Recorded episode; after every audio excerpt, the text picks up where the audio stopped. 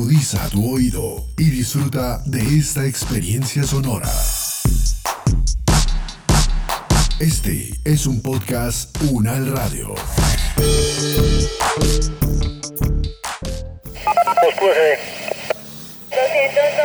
de la calle 44 al 2125 del apartamento 101, calle 24 carrera 74 modelo.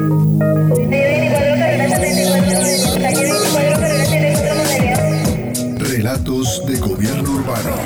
Hay de varios precios, patrón, de 6, de 7, de 8. Hay de varios precios. Relatos de gobierno urbano. La ciudad contada por sus protagonistas.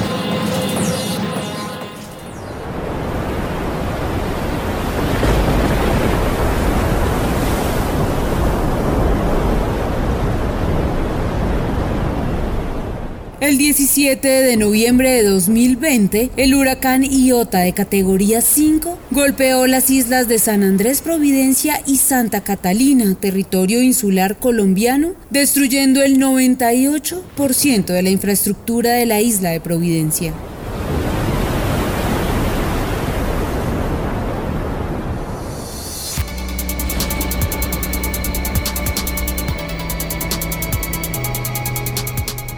El archipiélago es el único departamento colombiano sin territorio continental y se encuentra ubicado en el Mar Caribe. Este conjunto de islas, cayos e islotes se localiza sobre una plataforma volcánica del Caribe suroccidental, a unos 720 kilómetros del noroeste de la costa colombiana y a 110 kilómetros de la costa nicaragüense.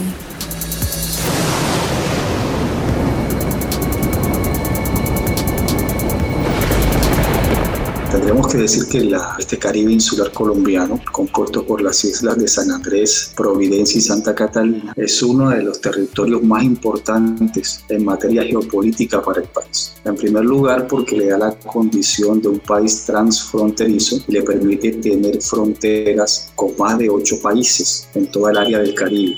Y en segundo lugar, es una región que ofrece una enorme cantidad de recursos marinos, pesqueros, que le permiten al país hacer una explotación mucho más eficiente también de esos recursos si se pone en la tarea de hacer. Y el otro aspecto fundamental de la, de la importancia humana, la condición multicultural. Creo que en el archipiélago se encuentra una población ancestral que ha compartido una historia con Colombia, pero también en algunas coyunturas particulares diferente a la que se ha dado en el continente y eso le ha permitido tener unos espectros culturales diversos y variados sobre todo si se compara con el continente. Entonces, desde ese punto de vista cultural, creo que la isla ofrece también y tiene una importancia a partir de la condición de sus pobladores ancestrales que le da una riqueza o contribuye con la riqueza cultural del país. Creo que esos tres aspectos nos permiten de muchas formas valorar y entender la importancia que tiene este territorio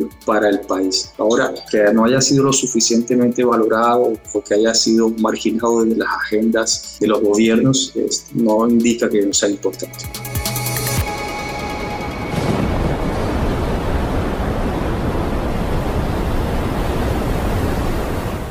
El profesor Raúl Román de la Universidad Nacional de Colombia, sede Caribe, explica la importancia geoestratégica de este territorio, que alberga una población de 48.299 personas y contaba con 18.410 viviendas, de acuerdo con el Censo Nacional de Población y Vivienda 2018, realizado por el Departamento Administrativo Nacional de Estadísticas DANE.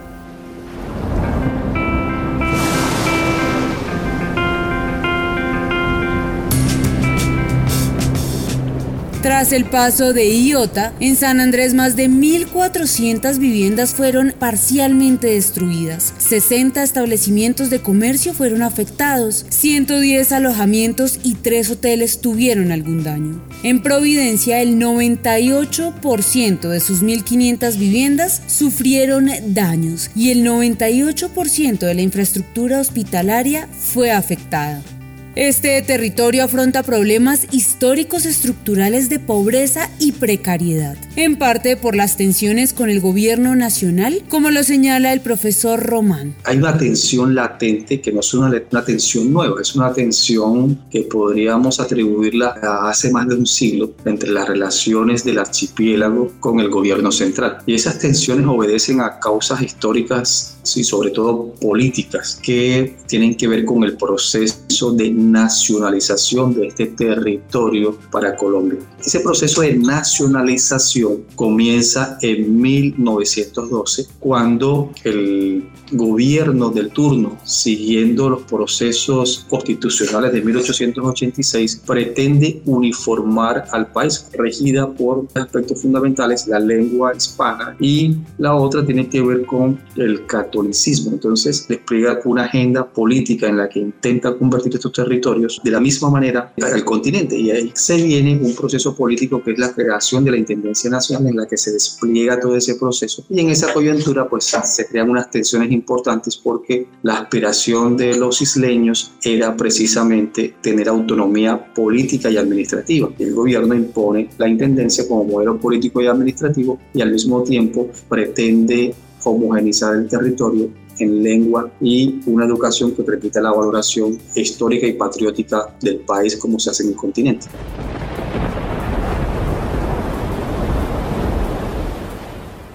En 2019 el Producto Interno Bruto del archipiélago fue de 1,63 billones de pesos. Su economía se basa en el turismo, en el gasto público y en el comercio. Su participación en el PIB nacional fue del 0,15%.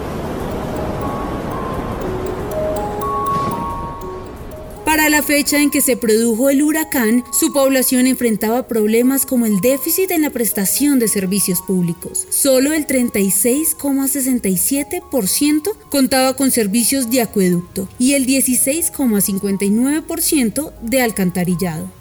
En ese sentido, la economista Johanny Lucía James, docente de la Universidad Nacional de Colombia, sede Caribe, destaca que San Andrés siempre ha tenido problemas estructurales en esa materia. En términos de servicios públicos, el archipiélago de San Andrés y Providencia presenta mm, serios problemas estructurales. En términos de provisión de agua, por ejemplo, la isla de San Andrés no tiene cuerpos superficiales de agua, por lo cual el 82% de la demanda local de agua se abastece a través de acuíferos, el acuífero San Luis y el acuífero San Andrés. El 8% restante se refiere a la provisión de agua mediante la recolección de agua lluvia en cisternas. El principal problema de provisión de agua y es que los acuíferos eh, se recargan por medio de las precipitaciones, pero el fenómeno del niño, que reduce cada año las, las precipitaciones, las lluvias, sumado al aumento en la demanda del agua debido al aumento en el turismo, ha disminuido significativamente la oferta de recurso agua en San Andrés. Con un millón de turistas anuales, el promedio de turistas que llegaba a la isla antes de la pandemia, la demanda por agua es bastante alta.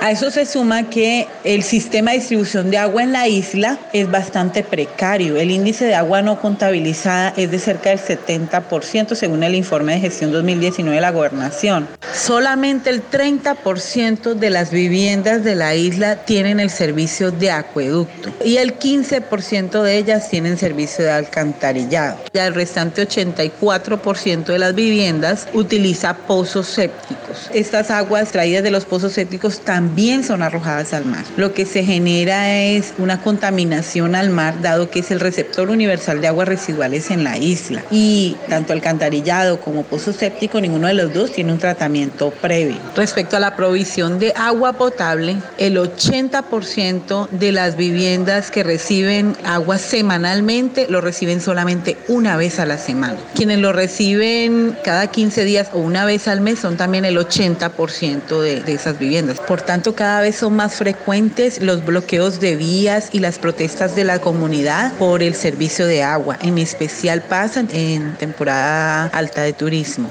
Es una distribución inequitativa dado que el sector hotelero recibe el servicio de agua diariamente.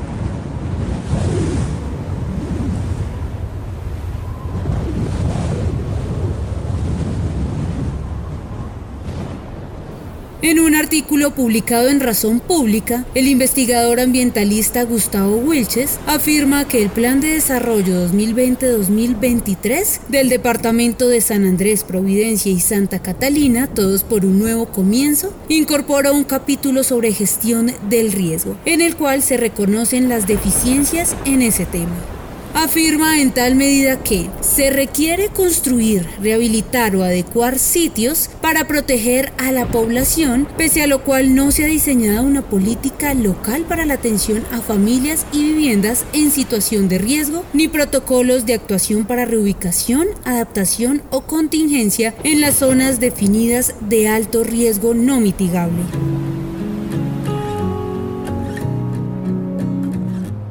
El gobierno local era consciente de la necesidad de adoptar medidas y políticas para enfrentar un posible fenómeno como el huracán Iota, lo cierto es que no se tomaron a tiempo. El desastre ocurrido demostró la falta de preparación de las autoridades departamentales y nacionales y también de los ciudadanos.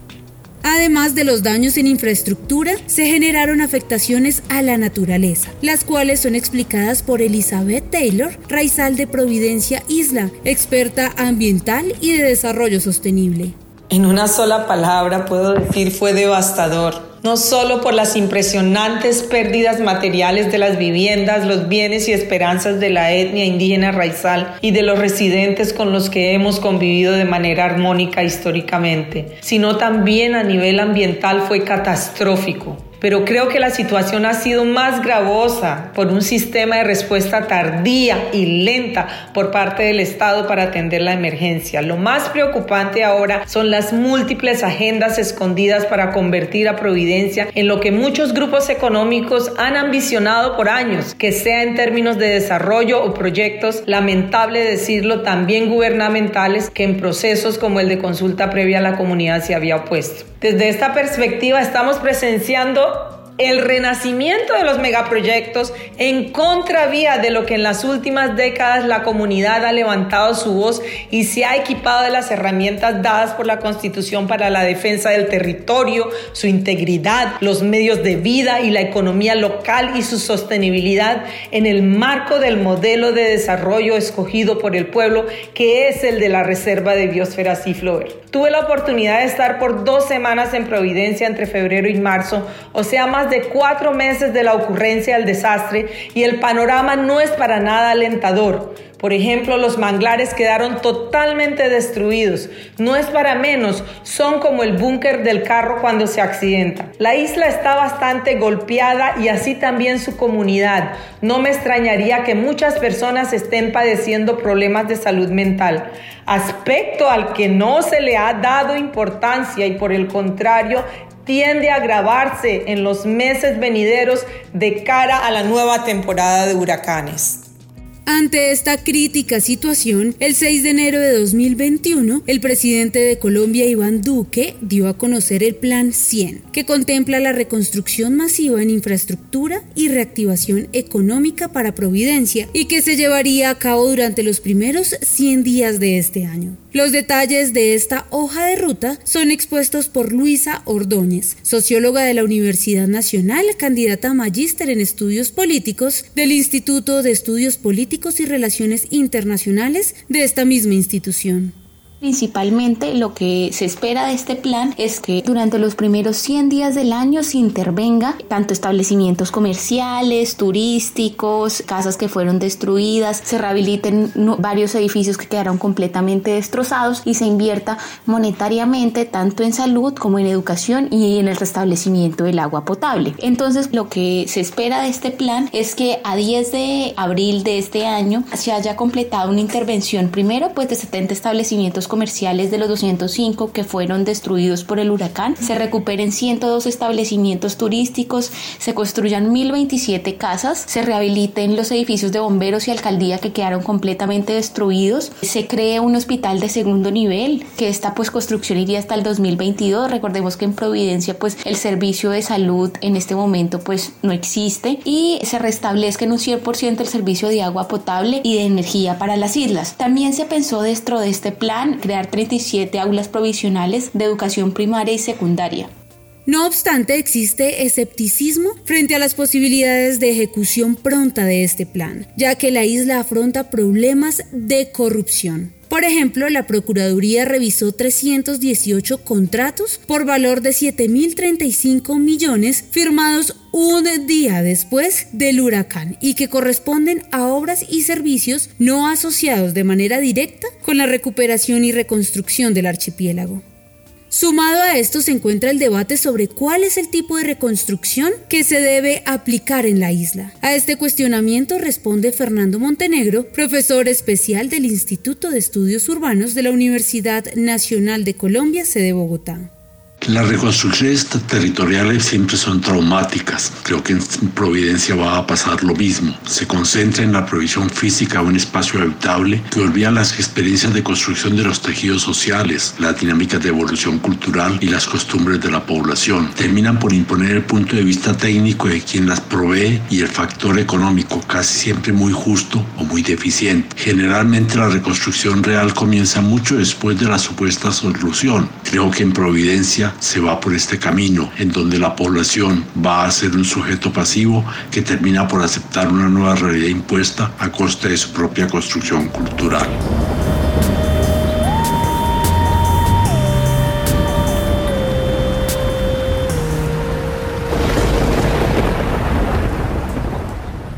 Todos los años y debido a la temporada de huracanes que se gesta en el Caribe, San Andrés Providencia y Santa Catalina se enfrentan a la amenaza de huracanes en sus territorios. Antes de Iota, otros estuvieron cerca de generar caos en el archipiélago, como lo fueron Hattie en 1961, Joan en 1988, César en 1996, Mitch en 1998 y Beta en 2005, que sí llegó a causar estragos en las islas. Sin embargo, gracias a la barrera de coral relativamente bien conservada por los ancestros, se logró evitar efectos catastróficos. El pueblo étnico raizal, antes que un mero espectador, como al parecer se ha querido que sea, es por derecho el actor principal de la reconstrucción. Hemos visto cómo el talento local se ha desestimado desde la ocurrencia del huracán e incluso no se ha considerado los expertos locales en el enfoque multidisciplinario para las soluciones y cambios transformacionales a implementar en este momento. La carta que envía el presidente unas semanas después del huracán con algunas propuestas jamás fue contestada. Los expertos en sistemas insulares oceánicos en Colombia, somos naturalmente los raizales que hemos vivido en este ambiente por más de 400 años desde que llegaron nuestros ancestros anglo y afro en los años 1600. Lo que quiere decir es que en efecto la comunidad ha autogestionado su desarrollo por cientos de años, pero lo que se observa es un afán protagónico de muchas organizaciones en este momento de crisis con un sinnúmero de propuestas que tienen al pueblo atiborrado y atomizado, lo que no ha dado pie a que se escuche al raizal, que se entienda qué necesita y qué quiere para reconstruir no solo lo material, sino su vida que se vio desgarrada con el huracán. Se comprenda su situación actual y se proporcionen las herramientas, por ejemplo, los materiales para permitir la reconstrucción con sus propias manos y con el saber y conocimiento ancestral, el saber obtenido de vivir en un ambiente de alta vulnerabilidad y dinamismo, pero que por sí misma ha sabido sortearla. Que hay necesidad de fortalecer ese saber con nuevo conocimiento, indudablemente, pero en un sistema de intercambio de saberes horizontal, incluyendo los nuevos desarrollos en códigos de construcción antihuracanes y no de tipo neocolonial. Las islas de Providencia y Santa Catalina tienen más de 300 constructores poseedores de las habilidades y el talento para la reconstrucción de las casas, pero obviando esto, se pretende llevar un número exagerado de personas a un sistema que no tiene cómo además ofrecer ni siquiera a los que sufrieron el desastre condiciones de vida dignas. La investigadora Taylor resalta la importancia de incorporar el conocimiento de la población, especialmente de los raizales, en la reconstrucción del territorio, ya que la finalidad es construir casas más resistentes, pero en sintonía con su idiosincrasia. Además de este reto, existen otros que se deben tener en cuenta, como lo señala la profesora Adriana Santos, directora de la Universidad Nacional de Colombia, sede Caribe. En el año 2020, el archipiélago sufrió un impacto enorme por la pandemia, dado que su principal actividad económica está centrada en el turismo. Aunado a eso, en noviembre 2 pasa de manera intempestiva el huracán ETA, principalmente por la isla de San Andrés, y en noviembre 16 el huracán Iota, principalmente por la isla de Providencia. Estos dos impactos hicieron determinar por parte del gobierno nacional el decreto de la presidencia de la República, el número 1472 del 2020, del 18 de noviembre, declarar la existencia de una situación de desastre en el departamento archipiélago de San Andrés, Providencia y Santa Catalina. Se declara que la Unidad Nacional de Gestión del Riesgo deberá proceder a elaborar un plan de acción específico y dentro de eso se enmarcan unas líneas de acción. Esas líneas de acción pues corresponden a la asistencia humanitaria que es parte de lo que se ha hecho, la rehabilitación, lo que es la reconstrucción del archipiélago de San Andrés, Providencia y Santa Catalina pues es muy complejo dada la magnitud de los impactos que pasaron eh, justamente porque demanda una gran institucionalidad pero al mismo tiempo todo un trabajo como una comunidad empoderada del territorio, una comunidad que ha hecho un manejo ancestral de su maritorio en términos generales. El reto justamente tiene que ser esa coordinación, esa transversalidad de los procesos, pero también ese diálogo permanente con los actores locales, con la academia local, con la institucionalidad local, que poco se ha hecho. Por supuesto que se han hecho muchas acciones, pero no, no ha sido tan efectiva como ha podido ser. En el decreto 1472 se menciona esa coordinación que se tiene que ser de manera transversal a las líneas de acción por parte de la Unidad de Gestión del Riesgo, mantener una clara información pública, activar redes de comunicación y todas las acciones necesarias para las donaciones.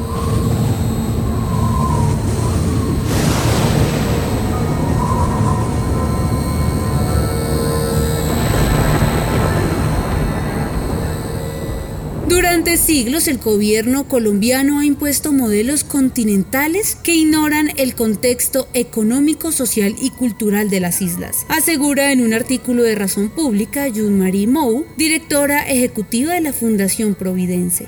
Es por ello que resulta necesario el diálogo de los gobiernos nacional y local con los pobladores para establecer un rumbo adecuado para la región. Pero ¿cuál es la responsabilidad de cada quien? Responde a esto la profesora Santos. El papel que puede desempeñar la nación en su conjunto es acompañar, es la solidaridad que se ha notado de otras instituciones, de muchas ONGs, pero justamente debe ser de la mano del gobierno local, de las instituciones locales, de la academia local y no hacer un avasallamiento con una gran cantidad de personas externas que no conocen el territorio, que no conocen la comunidad y que se requiere que haya ese diálogo abierto, que haya ese diálogo respetuoso, incluyente, que pueda tener en cuenta esas voces del territorio. Y es parte del reclamo de, de la comunidad raizal que no se ve reflejada en muchas de esas decisiones. A raíz de la pandemia, la Universidad Nacional de Colombia instauró un comité nacional para atender la pandemia que se ha reunido todos los jueves con gran parte de los directivos de la universidad en su conjunto. La sede Caribe de la Universidad Nacional también instauró un comité de respuesta ante la pandemia. Posteriormente, con la llegada de los huracanes y por sugerencia de la rectora, la doctora Dolly Montoya, conformamos desde el 17 de noviembre del 2020 el Comité de Respuesta de la Universidad Nacional ante Huracanes en el Archipiélago. Este comité se ha centrado en hacer acciones internas y acciones externas desde la academia es decir, al interior de nuestra comunidad académica, nuestros estudiantes, profesores, administrativos, egresados y también acciones externas, es decir, igualmente escuchar las demandas que el gobierno local, el gobierno nacional tuviera y también hacer acciones y apuestas al corto plazo, pero también formular un plan de acción al mediano y largo plazo, que es lo que venimos venido haciendo al interior de la universidad.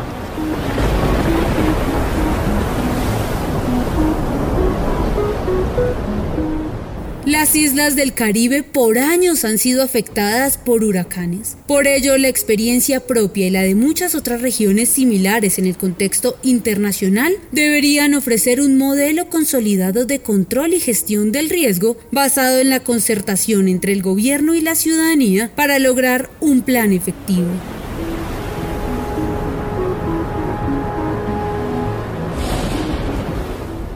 De la mano de dicho plan, la reconstrucción del archipiélago tras el huracán se convierte en una oportunidad para atender los problemas estructurales e históricos de las islas y para devolver a sus habitantes la confianza en las instituciones.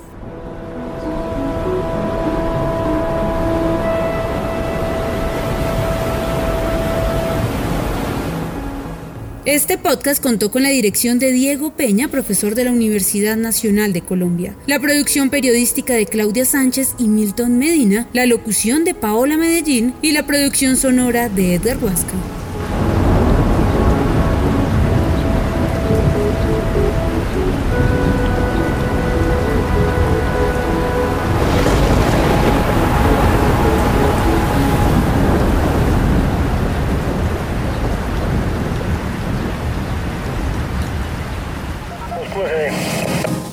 Es una producción del Instituto de Estudios Urbanos de la Universidad Nacional de Colombia en alianza con UN Radio.